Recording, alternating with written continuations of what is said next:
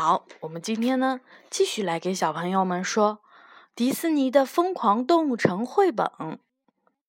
这本书是由美国迪士尼公司写的，是由艾玛翻译的，中信出版集团出版的。我们上一次讲到了朱迪和尼克赶去了雨林区，找到了大先生的轿车司机麦茶。这头美洲虎谈到了奥塔顿的时候，仍然是心有余悸。他说：“他四肢着地，变成了野兽。在那之前，他一直反复的叫着‘午夜嚎叫’。什么午夜嚎叫呀？”突然，麦茶也开始发狂了。尼克和朱迪飞快地奔跑逃命。朱迪用对讲机呼叫鲍警官，但是鲍警官正在专心的玩游戏，没有听到。朱迪用手铐把美洲虎铐在了一棵树上，他们才惊险逃脱。随后赶到的牛局长并不相信朱迪的话，尼克和朱迪跳上缆车，决定靠自己的力量解决这件案子。在缆车上。尼克告诉朱迪，他小时候经常被同伴欺负。那个时候，他希望自己长大以后不仅仅是一只狐狸，就像朱迪小的时候希望自己以后不仅仅是一只兔子。他们意识到，他们之间有许多相似的地方。突然，尼克发现了什么？路边的交通。监控摄像头，摄像头会不会刚好拍到了麦茶呢？尼克和朱迪来到了市政厅，在杨副市长的电脑上看到了交通监控录像。画面上，麦茶被一辆坐满了狼的货车带走了。午夜嚎叫，看到了狼群，朱迪不禁倒吸了一口气。尼克和朱迪追踪这辆货车，来到了悬崖收容所。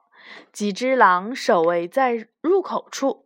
这时，朱迪想到了一个办法，他学着狼的样子，“哦”的叫了一声，真是一只聪明的兔子。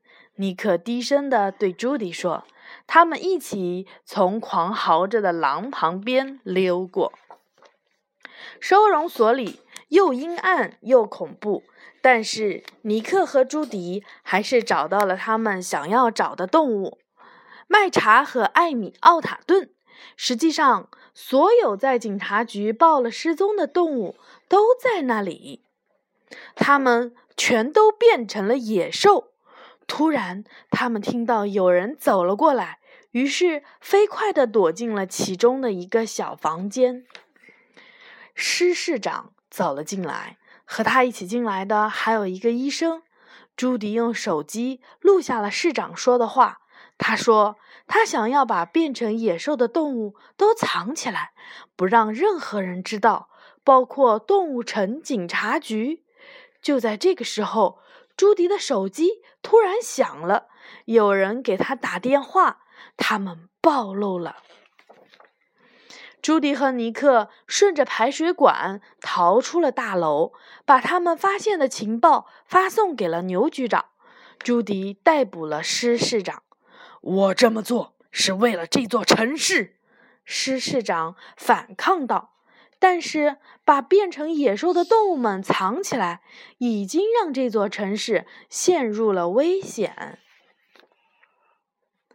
杨副市长成了新的市长。朱迪也因此出名了。朱迪希望尼克加入警官队伍，尼克接受了建议，开始填写申请表。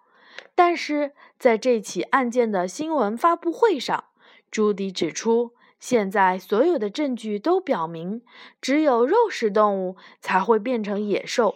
也许这是因为它们的生理结构，而这种兽性任何时候。都可能会发作。尼克对朱迪的这番话感到非常生气。或许你最好不要和肉食动物成为搭档。他对朱迪说。新闻发布会之后，住在动物城的每一个动物都变得很恐慌。新闻上到处都是有关肉食动物会变成野兽的报道。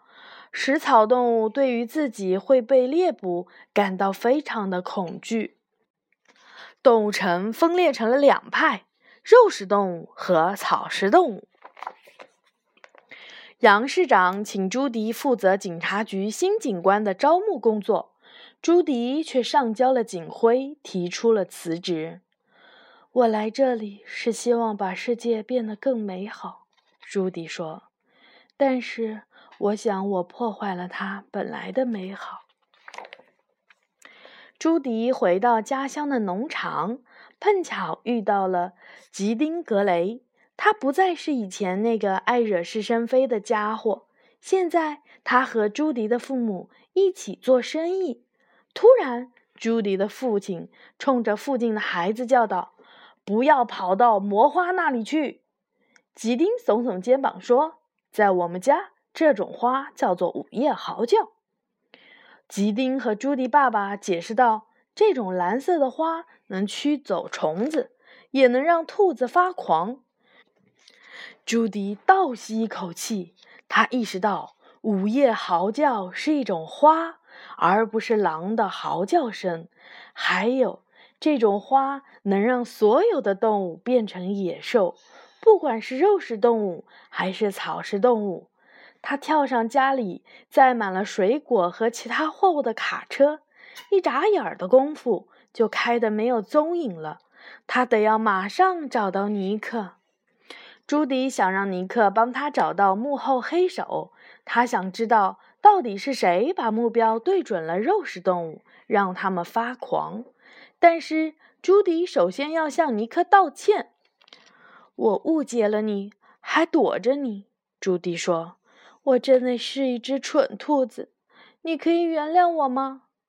尼克重放了刚刚的录音：“我真的是一只蠢兔子。”不用担心，他说：“四十八小时内，你还有机会删除这段录音。”朱迪拥抱了尼克，他们又成了搭档。朱迪让那对北极熊跟踪威斯顿公爵，就是朱迪在小型臼齿动物镇追捕过的那个劫匪。那时他刚在一家花店里抢了午夜嚎叫花。